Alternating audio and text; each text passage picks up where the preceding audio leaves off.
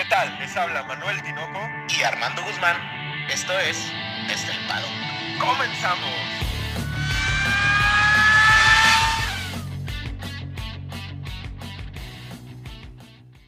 Tinoco, tres palabras. El más grande.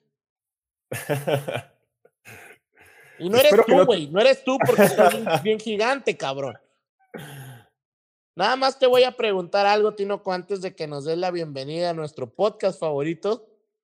Tinoco, ¿es Max Verstappen el más grande de toda la historia? No sé si de toda la historia, pero seguramente de la temporada está proyectado a ser el más grande piloto de la temporada, güey. Sí me queda clara la, la superioridad en cuanto al talento y la gestión que está teniendo de la temporada. Y también me queda claro, güey, que quiero darles a todos ustedes la bienvenida a su podcast favorito de Fórmula 1 desde el paddock, porque traemos un resumen rapidísimo de lo acontecido en el Jacques Villeneuve en Canadá, cabrón. Una disculpa, Tinoco, es que aquí desde en el Caribe mexicano el tiempo va más rápido. Oye, has, de parecer el, el Jack Sparrow caribeño, cabrón. Ya, te vi con tus trencitas. Ya parezco Hamilton, güey. Chistes racistas en Desde el Pado, tío. No, por las trencitas, güey. Pareces ah, Hamilton ah. por las trencitas, güey. Ah, con razón, con razón. Pero bueno, Tinoco, yo sinceramente me gustaría empezar diciendo que desde mi punto de vista y después de la gran carrera que hizo Max Verstappen, que nos duela, podemos casi, casi decir que es el campeón 2022. Ya veo, está en un nivel, Tinoco, que definitivamente está fuera de serie. O sea, está, es, es como este hijo, niño prodigio que no falla, Tinoco. ¿Qué, qué, tiene Max Verstappen? ¿Quién es? No, y deja tú que no falle, como que todo se va amoldando alrededor de él, como para que no, para que sea campeón, o sea, va que vuela para. Porque aparte, sus máximos contendientes están teniendo problemas. Eh, por ahí. Dentro del equipo sabemos que la inclinación va a ser para él, entonces la proyección ya está. Lo único que queda es la Fórmula 1, güey, que la Fórmula 1 siempre es variable y cambiante y es así como un, un reportero de estos de clima, ¿no? Que nomás le atina cuando dice llovió ayer. Sí. Tinoco, pues empezamos con el, con el gran resumen. Max se lleva una victoria en Canadá, una victoria que empezó desde, pues, a, a verse desde las prácticas eh, y que después con lluvia, nevando, en desierto, eh, en todo, Max es este Tinoco. Y creo que el rendimiento del Red Bull lo acompañó totalmente todo el fin de semana. ¿eh? Creo que esta vez sí nos habíamos venido enfrentando a, circuitos o a fines de semana donde Ferrari se presentaba como el mejor monoplaza o el monoplaza a vencer. Y creo que esta vez Red Bull es ese, es ese monoplaza, güey. El monoplaza que realmente es a vencer y en las manos de un piloto como Max, pues lo lleva a donde lo llevó, cabrón. A un nivel, pero Tinoco, yo sinceramente nunca, yo pienso que lo que sentí yo al ver a Max en esta carrera, en donde sí dices, ay cabrón, es un fuera de serie, la gente sentía cuando veía a un Ayrton Senna, a un Nicky Lauda cuando corría. O sea, ya me estás proyectando a Max en, el, en, en la cúpula de la Fórmula 1, ¿no? Muy bien, me, me, gusta. Algo, algo a destacar totalmente, güey, es, es la gestión que tiene Max sobre la carrera. Es lo que este fin de semana me percaté, sobre todo cuando la presión de las últimas 15 o 16 vueltas de Carlos Sainz, eh, fue, fue impresionante cómo gestionó esa presión, ¿eh? Cómo traccionaba en la salida, sobre todo de la, de la horquilla, de la última. De la 10, ¿no? Era la 10 este, cómo traccionaba ahí el monoplaza y, eso le permitía quedarse por delante de Carlos. Y vimos a un Carlos que intentó todo, güey. Se subió a las paredes, cabrón. Nomás le faltó ponerle pinchos en las llantas a Max, güey, pero lo intentó todo y aún así Max, o sea, no pudo contra él, güey. Oye, Tinoco, me pareció, no sé si tú viste lo mismo, pero me pareció que en la última vuelta por ahí Max le pone bien complicado, porque ya venía Carlos a 400 antes de entrar a la horquilla. Pero me parece que Max hace un freno más marcado de lo normal para que se destantee Carlos. Y ahí es donde le mete, eh, mete la chancla hasta el fondo, Tinoco, y le saca casi 800 nomás en el arranque, ¿no? Sí, es lo que te decía, la tracción que tenía Max saliendo de esa curva era impresionante. En la última vuelta de la carrera, sobre todo, eh, me parece que Carlos comete un error. Quiere irse por el exterior de la horquilla y aprovechar, no sé, salir con, entrar con mayor velocidad en la curva, pero aquí volvemos a ver algo, ¿no? Es mejor perder en la entrada y ganar en la salida que ganar en la entrada para perder en la salida. Creo que aquí eh, se queda muy claro. Y sí me parece que ese fue el único error que cometió Carlos, probablemente porque sabía que era la última opción que tenía, güey. Si salía bien pisado de esa curva, probablemente le hubiera emparejado el carro, pero me sorprendió que no pudiera emparejar el Ferrari, güey, porque nunca le emparejó el Ferrari, güey, en ninguna curva. Y, y, en la recta menos, ¿no? Mm. En ningún lado. No sé si con los neumáticos se hubiera podido arriesgar un poquito a, alargar la frenada en alguna curva, no sé, me parece que también la carrera y el fin de semana de Carlos fue bueno y que volvió a apostar por lo que veíamos en Mónaco, el conservar un poquito el resultado, empezar a gestionar un, rendimiento mejor, ¿no? Una constancia mayor y eso lo obligó a no arriesgar mucho ya de cara a las últimas, no sé, seis, siete vueltas. Sí, sí le pone complicado, Tinoco, pero yo creo que lo que dices es muy cierto, ¿no? Uno se da cuenta del control tan magnífico y tan este, superior que tiene Max sobre la carrera, ¿no? Sí, no, y, Carlos la verdad es que hizo un buen fin de semana, le tocaba hacer la punta de lanza de Ferrari, me parece que lo logra. Hace su trabajo, ¿no? Sí, un buen resultado, bien en clasificación. Eh, gestionando bien los stints, por algún momento poniendo en predicamento a, Red Bull, poniéndolo o sea, me parece que hace lo que tenía que hacer. Evidentemente, pues el no estar completamente a gusto con el monoplaza, pues hace que Max se lo lleve de calle, ¿no?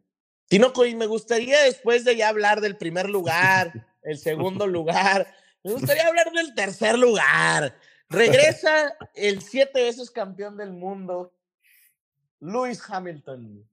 Y me gusta verlo en el podio, ¿eh?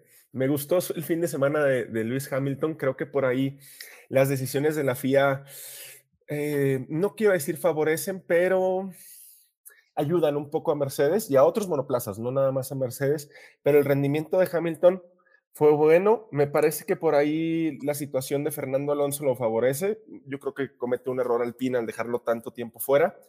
Aprovecha los safety cars, buena gestión de la estrategia, güey y a final de cuentas es rápido. Logra posicionarse bien en la, en la clasificación, lo que lo ayuda a llevar una buena carrera. Y aparte, eh, creo que algo que, que, se nota de Hamilton es que es, es, de este tipo de pilotos que a lo mejor no nos había tocado dimensionar hasta este, este gran premio, que no se rinde, ¿no? Sigue empujando, empujando, empujando, ¿no? Bueno, depende. Eh, eh, probablemente en ah, Canadá no se rindió, pero eh, en, Barcelona, güey, tenemos algo distinto que, que, que, comentar. Pero sin embargo. Regresó, güey, regresó. No, las manos están. Y también quiero hacer un énfasis en, en esta situación de. Es que cuando Toto se, se, baña en lágrimas, güey, y saca un látigo y se da de espaldarazos, que dice que perdón por el monoplaza tan malo. O sea, no es un mal carro, güey vimos hacer adelantamientos eh, de Hamilton incluso sin DRS, entonces mal monoplaza no es, ¿no? Creo que ya lo están encontrando, creo que es bueno para la temporada que por ahí empecemos a ver una diversidad un poquito más amplia en los podios y pues a final de cuentas quiero ver a Hamilton regresando, güey, la verdad, quiero ver cómo se defiende, güey. Y después de hablar de, de Lewis Hamilton, Tinoco, y no pasar con Joe Russell, Joe Russell sabemos que Mister Consistencia, güey. No hay mucho que hablar de él más que que es un increíble piloto, güey. y que la cagó en clasificación, güey. O sea, ¿cómo se le ocurre ponerlo? Sí. Hubiera estado enfrente, güey. Hubiera estado enfrente, sin pedos, güey. Sí, sí, sí, Pero, hubiera puesto más adelante. Que eh, tenía la duda de que, que, era lo mejor, si el más grande o decirte Tinoco, eh, tres palabras, el falso Mesías.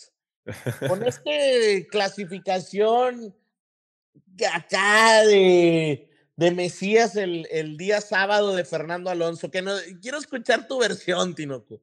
No, no, es que no creo que sea un falso Mesías, ¿eh? Este, me parece por ahí que el seteo del Alpine ayuda un poquito a Fernando, pero las manos las tiene, güey, o sea, la vuelta que da, eh, fue un vueltón, ¿no? Evidentemente por, por rendimiento sabíamos que el Alpine no podía estar ahí.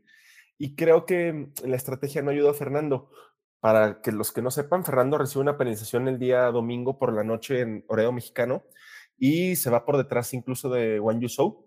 Termina eh, por ahí detrás de, de Valtteri Bottas y de Wang Yusou. Pero, mm, ¿el plan está o no está, Armando? Porque Fernando, güey, puso un Alpine en P2, güey. Sí, no, no, y, y la verdad, Tinoco, yo creo que la potencia está. Ahora lo que tienen que encontrar es rendimiento en el, en el vuelta a vuelta, ¿no? Y lo vimos con Ocon, ¿eh? Cuando Charles Leclerc se queda atascado detrás de Ocon 15 vueltas. No, es que no podía, güey. Por la velocidad punta, güey, por la, pura potencia que, entrega, que entregaba el, el motor, güey.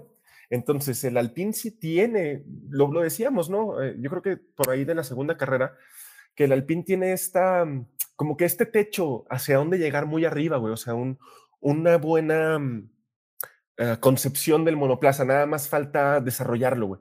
Por ahí se está inclinando por la concepción de Red Bull, que me parece que es la correcta en estos monoplazas, y el techo me gusta. Lo que hace Ocon también es bueno, sin embargo, no me podrás negar que el piloto número uno en Alpine es Fernando. Pues es que e, este tipo de, de actuaciones, si dices, ah, pues en cuestión de talento, pero pues si te vas a los puntos, Tinoco, ¿qué es lo que cuenta? ¿Qué hace? No, pero Alpine, Alpine comete un error tremendo en dejarlo fuera del, en el primer safety car y dejarlo fuera en el segundo safety car. O sea, no entiendo por qué, por qué realiza ese, eh, eh, o sea, ¿por qué lo deja fuera? Debieron de haberlo metido. El rendimiento después del, del, safety car que produce Mickey Schumacher empezó a caer terriblemente. O sea, e, e, era meterlo en ese safety car. Yo lo hubiera metido desde el primer safety car. No entendía el pin. Incluso yo, yo si fuera Fernando Alonso estaría molesto porque el tercer puesto era posible, ¿eh? con la velocidad punta del Alpine era posible ese tercer puesto, ya por donde había clasificado, ¿no? Tinoco, ya después del pin me gustaría hablar también de los ganadores perdedores de Haas. Qué increíble otra vez lloviendo. Una clasificación increíble. Que por cierto, ahí recuérdame cómo quedó, Tinoco, porque no me acuerdo. No me acuerdo quién quedó. En la clasificación queda, quedó Mickey.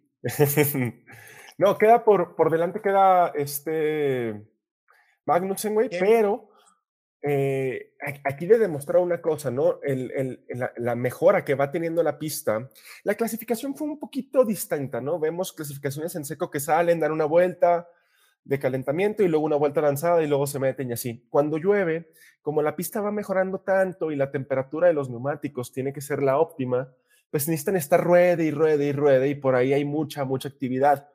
Lo bueno de los Haas es que sus vueltas las cierran casi, casi al final de la clasificación, lo que les permite este, estar muy arriba, güey. Y, y, y, bien posicionados, pero es un problema parecido al de Alpine, ¿no sientes? Me parece que sí, me parece que, que el Haas, aparte con los problemas que está teniendo Haas de, de, de ah, ¿cómo se llama? De, no, de fiabilidad, güey, con el motor, con el monoplaza, con los choques de, de, de este Mickey, pues no le permiten desarrollar mucho, ¿no? Creo que van a llevar la, la última y la primera actualización grande, la van a meter creo que en Silverstone y de ahí se encaran de, cara a 2023. Y eso pues no les permite luchar.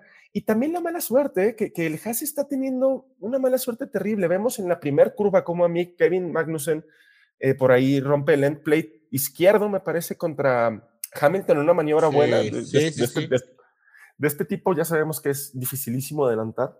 Y, y, y, como Mick, después de la curva, creo que me de la vuelta número 18, si no me equivoco, 17, eh, se, se, rompe su monoplaza, bueno, falla el monoplaza, se le queda atascada una de velocidad, y, y, eso les impide sumar puntos, güey. Con Kevin Magnussen volvemos a ver la bandera esa que nunca habíamos visto y ya llevamos dos seguidas, ¿no? La, la negra con naranja. Y Tinoco, yo creo que los, a, a mi parecer, más allá de los increíbles ganadores, o sea, Verstappen y Sainz yo creo que son ganadores. Hamilton y Russell creo que eh, los dos están ahí, ¿no? Cuarto, quinto, tercero, cuarto, siempre están ahí. Leclerc regresa, que no es nada que nos sorprenda. Llegar a quinto lugar no nos sorprendió, sabíamos que iba a llegar ahí. Pero me gustaría decir que me encantó el séptimo y octavo lugar, Tinoco. No, no, es una chulada, ¿eh? Valtteri Bottas y Wang Yushu hacen una verdadera e increíble carrera, Tinoco, que ya se la merecían. No, no, y, más allá de, la carrera que hacen y de, la suerte, y bueno, de la gestión que tienen, de, de, remarcar las 49 vueltas que da Valtteri Bottas con el medio, cabrón. O sea, es que es impresionante la, la, cantidad de vueltas que da, güey, porque, perdón, las dio con el, con el duro, con el C3. Duro, ajá. Pero 49 vueltas es una inmensidad de tiempo, güey. Yo veía salir safety cars y safety cars y decía, bueno, este cabrón, ¿cuándo va a parar, güey? ¿Cuándo va a entrar? y, y, al final de cuentas le resulta, ¿no? Porque por ahí clasifica un poquito, un poquito mal. La verdad es que Juan Yusou clasifica mejor que él.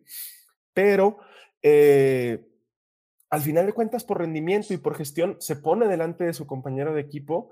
Quedan un poquito juntos, como mencionaste, quedan este octavo y noveno. que ya con la, bueno, sí, octavo con la penalización quedan séptimo y octavo. Y para Alfa Romeo esto es agua viva, ¿eh?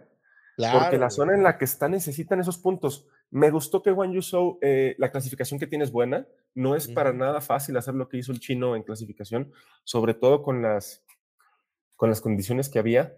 Y me gustó que la suerte le sonríe ya, ya al final, güey. Porque por fin, güey, por fin, cabrón. Se lo merecía desde hace mucho tiempo. Tenía siete carreras, ¿no? Sin puntuar por ahí, pero bueno bueno, por ahí mal. Tinoco, me gustaría después hablar, ya el noveno, pues después de la, de la penalización y todo, pero décimo queda el Stroll. Oye, sí, ¿eh? ¿eh? Yo creo que podemos aplicar este famoso de la siguiente, de la pasada temporada del calladito, calladito, ¿no, güey? Oye, pero es que la carrera de Stroll era malísima, porque también como, como es, es que la verdad, la carrera en sí era mala, por ahí larga también con el duro, da 47 vueltas y el rendimiento estaba perdiendo un mundo, güey. Un mundo de rendimiento, pero de repente sale el safety car de Yuki Tsunoda, le compactan el equipo, le compactan la parrilla, logra entrar a pits, sale con neumáticos frescos y adelanta tres o cuatro monoplazas en las 15 vueltas después del safety car, güey. Y, se, se meten los puntos gracias a eso, güey. Sí, sí, o sea, pero es un poco de suerte, digo, corrieron en su casa, ¿no? Creo que también este, este tipo de correr en casa tiene la ventaja de, tener un poco de suerte, porque su carrera se, se aliviana hasta el final, güey, ¿eh? la verdad. Sí, totalmente. Tinoco, y después de ahí eh, me gustaría hablar un poquito de los McLaren, güey, porque si nos vamos a perdedores, perdedores, pues los McLaren, güey, no, nomás no, no, o sea, necesitan, se me hace que necesitan ir a Catemaco, güey, a una, a una limpia, güey, o, o, o, no sé, ahí, desde que se vistieron acá como de Pride, estos vatos, güey, les cayó la mala suerte. ¿Qué sucedió, Tinoco? Oye, la suerte de la vara mágica, güey, pero... Oye, güey, yo creo que la mala suerte radica sobre todo en Daniel Ricciardo. Vemos que vence a su compañero de equipo eh, en la Q2, se, quedan dando Norris en la Q2, por ahí. No sé por qué soltó su última vuelta. La última vuelta y de repente suelta, creo que tiene un problema con el motor, aunque no han dicho cuál específicamente fue. Y Daniel Ricciardo se coloca en el noveno puesto, güey. Sí. Lo vemos por delante de Lando, liderando McLaren después de lo que pasó la carrera anterior, güey. En Azerbaiyán, este, yo pensé y estaba pensando en mi cabeza, bueno, bueno, o sea, si logramos con Daniel hilar dos resultados, pues esto puede generar un vaivén de, de confianza, de seguridad, de, de sentirse bien y ir hacia adelante, ¿no? Ir caminando. Desafortunadamente, algo tiene ese McLaren, o al menos específicamente el de Daniel, que en rendimiento de carrera es pésimo, güey, porque lo vimos perdiendo posiciones desde el principio con el chino, güey. Totalmente. Y Tinoco, es que ya, yo creo que ya se tienen que decidir, ¿no? Ya, ya, ya es, por más que esté eh, de su lado el mango del sartén, pues ya hay que, necesita tomar una decisión más clara, ¿no? O sea, ya es muy notorio esta pérdida de rendimiento. McLaren, creo que Tinoco, no habíamos visto un McLaren tan malo desde hace ya varios años, ¿no? Desde 2018 con Fernando, ¿no?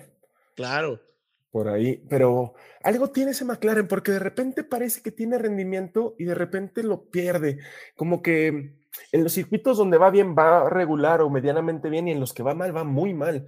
Eh, me parece que también el seteo del carro estaba un poquito uh, pensado para la lluvia y por ahí apostaron a la posición en pista en lugar de el rendimiento en carrera y eso les terminó afectando. Mm, Lando tampoco lo vi muy cómodo. Por ahí queda, si no me equivoco, en el 15. Este, Sí, en el 15. Y, desafortunadamente eh, la situación queda tal, tal, cual, tal cual es, ¿no? Em, no sé, güey. Me, me, gusta que Daniel esté por delante de Lando para que lo presione, para ver cómo gestiona Lando, ser la punta de lanza presionada. Pero me gustaría ver el McLaren por delante, un poquito por delante, un pelín, güey. Tinoco, eh, me gustaría hablar un poco. Has dicho que no, que estoy loco y todo, pero por ahí en 13 quedó el señor Alexander Albon. Te estás brincando a Betel, pero la carrera de Betel eh, fue un poquito medio lineal, entonces pues no, no me parece. Pues es, es que, ¿qué decíamos de Betel, güey? Pues yo creo que nada más el último stint que hace, ¿no? Que lo hace de 51 vueltas, el güey también. Pues eh... sí, sí, bueno, sí, sí, tienes razón. Esos pilotos que como que dices, ah, caray, le fue bien, ¿verdad? Pero nunca lo vimos. sí, sí, también un poquito. De, de Alexander Albon, pues, ¿qué te digo? Mm, la carrera de Alexander yo pensé que iba a estar un poquito más comprometida, sobre todo después de la clasificación y cómo se vieron los, los, este, los, ¿cómo se llama? Los Williams todo el fin de semana, por ahí quedaron muy, muy por detrás. Creo que también la situación de, de eh, el, los abandonos y el, el, que ya no saliera Yuki y tal, los, lo ayudaron. Sí, sí. Pero Alexander metiendo el, el, Williams en la Q2, me parece que el tiempo es un poquito difícil de ver, ¿no? O sea, sí queda Ajá, por delante sí, de Checo, por ejemplo, pero es porque rueda mejor con una pista que iba mejorando. Pero, pues sale en 12, queda en 12, mmm, queda en 13, perdón. Ajá. Hace lo que puede con lo que tiene. No Creo te que hace gusta, más de- no te gusta el Williams todavía. No, como plaza y, y- y le estoy atinando, güey, le estoy pegando a la gorda. Tinoco, y estaba un amigo, me decía, eh, güey, ¿cómo le puede pasar? Es un piloto de Fórmula 1. El, el error de junio de el pequeño gran gigante. Y- ¿Qué pa- Tinoco, yo creo que es algo muy normal, ¿eh? Sí, sí, es que no sé cómo lo veas tú. Para mí es un error no infinidad de veces, ¿no? De- del pequeño gran gigante de Yuki Tsunoda, este, te refieres cuando sale de pits y se va derecho, ¿ah? Claro, claro. sí, sí, sí. Sí, o sea, es normal en el sentido que les vamos a explicar en este momento. Eh, me parece que por rendimiento o por ritmo venía alguien muy por detrás, entonces yo creo que le dicen o, o Yuki sabe que tiene, que mucho. tiene que salir por delante de él y al momento de meter gas eh, saliendo del del límite de pits, el carro le sigue derecho porque los neumáticos están fríos, güey. O sea, esa es la única explicación, ¿no? Que los neumáticos están fríos. eh, de hecho, en el onboard se ve donde gira el volante y, el monoplaza no le obedece en lo más mínimo y se va derecho y lo rompe, ¿no? Que al final del día es una mala, mala situación porque Yuki venía bien, ¿eh? O sea, Yuki venía para meterse en puntos, güey. Sí. Esa es la realidad, güey. Y, y, y a, a diferencia de un Gasly que hace una carrera de, del nabo, güey. Sí, sí, Gasly, este, ¿Qué tiene había, Gasly, Tinoco? ¿Qué tiene Gasly? no sé, no sé, a mí me extrañó sobre todo desde que no logra clasificar a la Q2, o sea, desde que no puede poner el Williams, eh, perdón, el Alfa Tauri por el delante del. Williams, por ejemplo, o sea, neta, no pudiste meter el Williams, por, el, el Alfa Tauri por delante del Williams, y luego en carrera, este Pierre Gasly largaba en decimosexto, por ahí con la penalización de Leclerc, el abandono de Checo, el abandono de Miki. Pues son las posiciones que adelanta. Realmente por rendimiento no, no genera nada, güey. Todo lo que sube es por gente que se retira o porque penalizó. Esa es la realidad. Es la Tanto realidad. Checo como Yuki, como Miki venían para terminar por delante de él, güey. Claro. Y pues, ¿qué te parece si hablamos de la tristeza del fin de semana, Tinoco? Sí, Checo, hombre, qué, qué- qué- qué complicado, ¿no? ¿Qué, podemos, ¿Qué, podemos, sacar bueno y qué podemos sacar malo del fin de semana, Tinoco? Mira, lo, lo vamos a empezar por lo malo, ¿no? Lo malo, pues evidentemente es el, el, el, DNF en carrera. Creo que Checo por ahí podría estar más o menos a la altura de Leclerc si no hubiera tenido ese DNF. Pero mm, eso es lo malo, ¿no? Lo malo también podría ser que pues no encontró el seteo del carro. Eh, eso es raro en Checo, ¿no? Sí, sí, sí. Por, ahí podrá ser lento o rápido, o más rápido o, menos rápido, pero el no sentirse a gusto en el Red Bull, eso es, lo que me, me, me, brinca un poquito, ¿no? Porque no, había pasado toda la temporada, güey. Exacto, no se le veía gusto, esa es la realidad. también algo que, que, que, me gustaría comentar es que eh, aquí el problema es que ya Red Bull supera a Ferrari en los abandonos, güey. Como 4-3, si, si no mal recuerdo, güey. Sí, sí, pues suman los dos de Checo y los dos de, Max. Y suman cuatro, digo, por fiabilidad, ¿verdad? Por fiabilidad. Ajá, por fiabilidad, claro, claro, de fiabilidad. Porque si sumamos los dos de, Carlos, pues es, por errores sería cinco. Sí. Por fiabilidad lo supera. Sí, sí, sí. Lo bueno, otra vez, lo malo, otro, otro, otra cosa mala sería por ahí el error que comete en clasificación.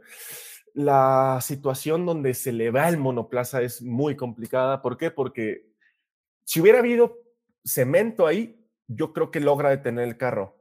Pero al haber pasto, güey, eres, eres un esquino, güey. O sea, son esquís los monoplazas. Pero es lo que pedimos de los circuitos, güey. O sea, pedimos que sean así, ¿no? Sí, sí, claro. O sea, es, es, un, es un riesgo que tienes de ir al límite y en cuanto el monoplaza. De hecho, me parece que Checo se pasa de frenada en esa curva y cuando quiere meter el, el monoplaza, que se quiere doblar, lo mismo que con Yuki. Este, dobla el volante y el, el, carro se va derecho, o sea, ya no lo obedece, ¿no? Ya, ya, es, ya es muy rápida la velocidad a la que lo intenta doblar y, y el monoplaza no lo obedece. Le sumamos que agarra pasto mojado y pues que las llantas pierden, o sea, no tienen tracción y no lo puedes frenar y ya no lo puedes sacar y bueno, el pedo este, ¿no? Y no, pues me gustaría nada más dar un comentario antes de acabar. Eh, yo creo que no hay que, a ver, sí, o sea, porque mucha gente pregunta, ¿no? ¿Puede Checo ser campeón del mundo? Pues sí puede, ¿no? Sí, sí. Pero hay que, hay que tomar varios factores. Uno, Max está en un nivel que hay que, hay que entenderlo, Tinoco, ¿no? O sea, Brutal. Max está fuera de serie.